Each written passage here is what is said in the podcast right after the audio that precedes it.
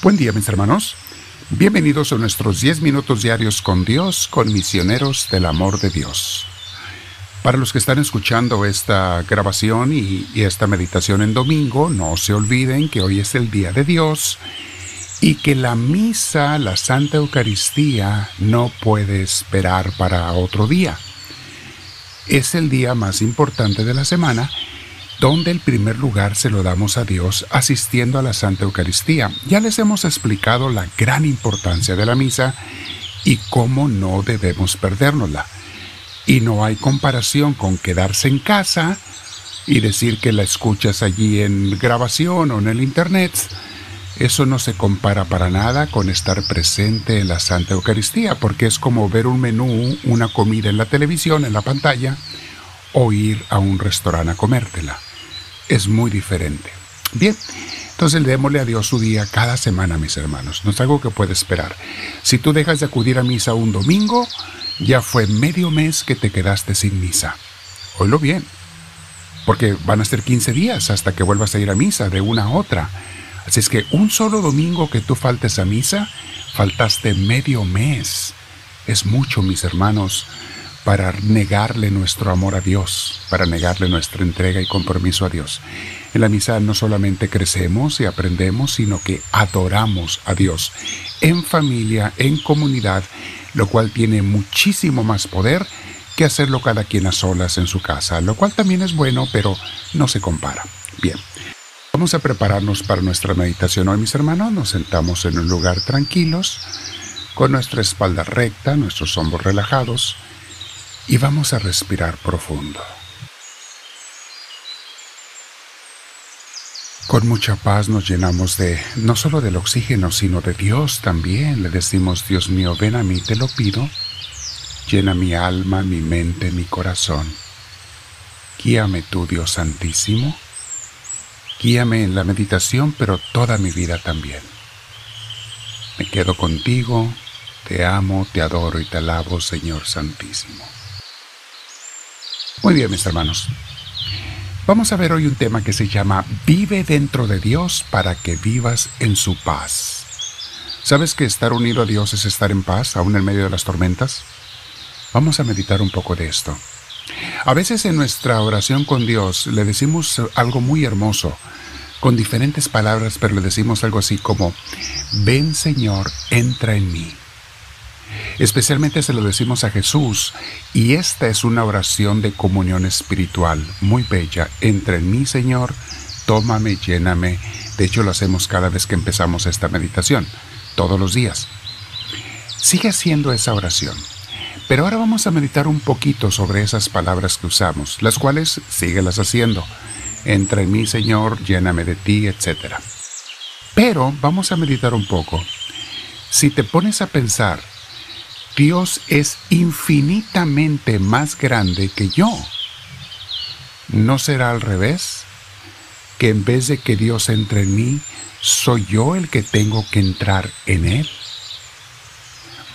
Cuando estás, mi hermana, mi hermano, quiero aclarar, sigue orando la otra oración, ¿eh? es hermosa para comunión espiritual, pero piensa que lo que tenemos que hacer es meternos nosotros en Dios Hace cuenta como un pececito en medio del océano. El océano no puede meterse dentro del pez.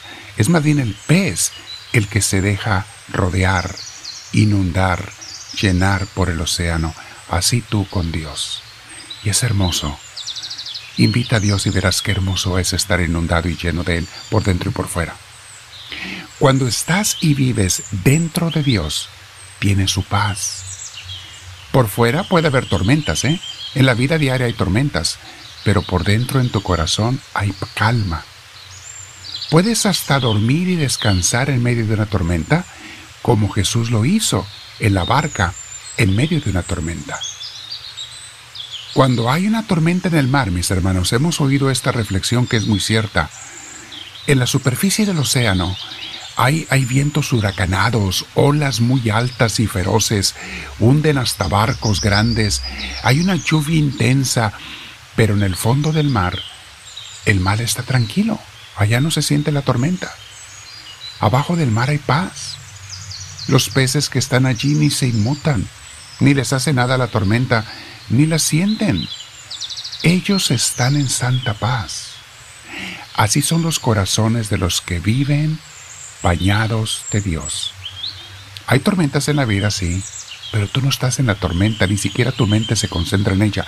Si la ves y haces lo que tengas que hacer para salir de ella, para superarla, etcétera, para protegerte, claro. Pero en tu corazón estás inundado de Dios y tú estás metido en el corazón de Dios.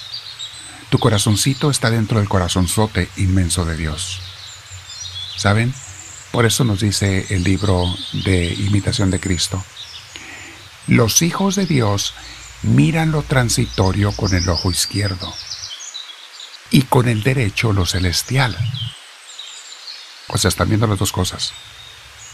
Y no los atraen las cosas del mundo, ni se dejan atar por ellas. Antes ellos los usan, las usan esas cosas del mundo, solo para servirse bien de ellas según como Dios lo ordenó y como lo instituyó él mismo, que a todas las cosas Dios les puso un orden. O sea, sí, claro, hay que usar las cosas del mundo, hay que vivir en el mundo, como decimos, con las pies en la tierra, pero el corazón en el cielo. Estamos en los dos. El imitación de Cristo lo pone un ojo en el cielo, otro ojo en la tierra. Tenemos que estar en la tierra, sí, pero con nuestro otro ojo, con nuestro corazón en Dios. O sea, como dice el dicho, con un ojo al gato y otro al garabato. Sí, vemos las cosas del mundo, les repito, pero las ves diferente porque la ves desde la perspectiva de Dios, cuando estás bañado de Dios. No las ves como tú las ves siempre, sino como Dios las ve, incluso a las personas. Vieran qué diferentes se ven las personas cuando las vemos con los ojos de Dios. Y qué hermoso cuando Dios nos está llenando de su fortaleza, de su voluntad.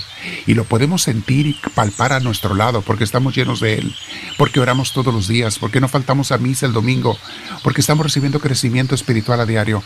Estamos llenos de Él y sentimos su presencia, su fortaleza, su sonrisa que nos está dirigiendo, su ternura, su cariño su apoyo, su luz y su guía. Vean este texto hermoso de Jesús que nos dice en Mateo 6, 19 al 21. Nos dice así, no amontonen riquezas aquí en la tierra. No dice no las usen, porque sabe que tenemos que usarlas, las cosas materiales, pero dice no amontonen, no acumulen, no se apeguen. Repito la frase, no amontonen riquezas aquí en la tierra, donde la polilla destruye y las cosas se echan a perder, y donde los ladrones entran a robar. Más bien, amontonen riquezas en el cielo, donde la polilla no destruye, ni las cosas se echan a perder, ni los ladrones entran a robar. ¿Notan la diferencia, mis hermanos? Sigue el 21, dice, pues donde esté tu riqueza, allí estará también tu corazón. Es cierto. ¿No es verdad que mucha gente, la mayoría de la gente está muy preocupada por juntar más y más cosas materiales? Más y más dinero. Por hacer que su cuenta del banco crezca más y más y más. Sus posesiones. ¿No es cierto que mucha gente vive con el corazón puesto en eso? No importa si tienen poco o tienen mucho, tienen el corazón puesto en eso. Y eso es lo más triste, mis hermanos. Hoy tenemos algo que meditar con Dios. ¿Vivo dentro de Dios o vivo bañado y rodeado de mis cosas materiales, de mis riquezas? ¿Puedo superar las tormentas porque estoy en la calma de Dios? ¿Estoy bañado de Él y protegido? Piénsalo, medítelo, léelo abajo y no faltes a misa cada domingo, mi hermana, mi hermano. No le falles a Dios. Por algo nos dejó Cristo la misa y la Eucaristía. Tenemos cursos que explican el por qué y la importancia de ello. Háblame, Señor, que tu siervo te escucha.